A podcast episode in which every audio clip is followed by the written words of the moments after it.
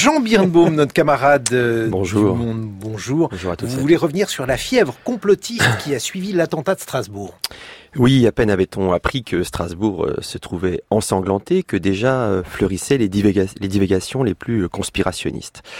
En particulier, certains comptes Facebook associés aux Gilets jaunes ont été envahis par des messages qui disaient en substance ah, ah, ah, comme par hasard, cet attentat survient quelques jours avant l'acte 5 de la Révolution. C'est quand même une curieuse coïncidence. Ça l'arrange bien, Macron, tout ça.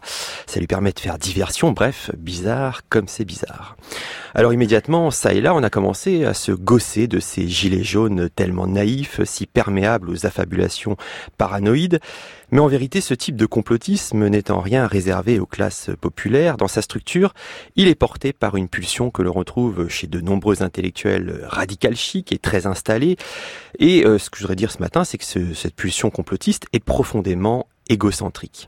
Car tout conspirationniste est d'abord un narcisse qui se croit au centre du monde. Pour prendre un exemple célèbre, ceux qui ont affirmé que les attentats du 11 septembre avaient été orchestrés par les États-Unis n'ont fait que pousser jusqu'à la caricature l'ethnocentrisme honteux qui travaille beaucoup d'intellectuels à prétention rebelle, ethnocentrisme selon lequel toute violence ne peut venir, en dernière instance bien sûr, que de l'Occident.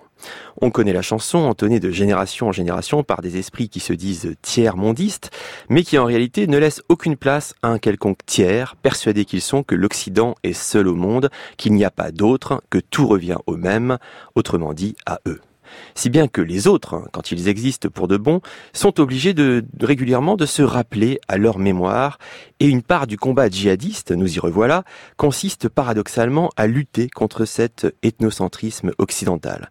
Je me souviens d'un article assez euh, intéressant, très intéressant du site Conspiracy Watch, citant un texte où les djihadistes fustigeaient le discours complotiste parce qu'il les prive, parce que ce discours complotiste les prive de leurs faits d'armes en les décrivant comme de purs et simples de l'Occident.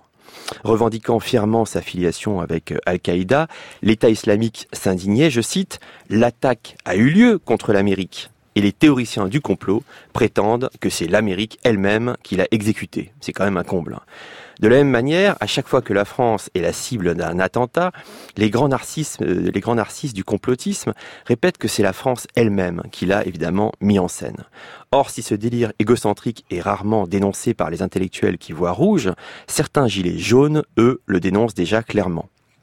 Comme l'ont noté mes camarades de la rubrique Pixel sur le monde.fr, un gilet jaune nommé Michael, membre du groupe Facebook de Drüllingen en Alsace, s'est adressé à ses camarades qui voient justement la main de Macron derrière l'attentat de Strasbourg en leur disant, je le cite, alors, avec tout le respect pour tout le monde, faut arrêter les conneries, les gilets jaunes ne sont pas non plus le centre du monde.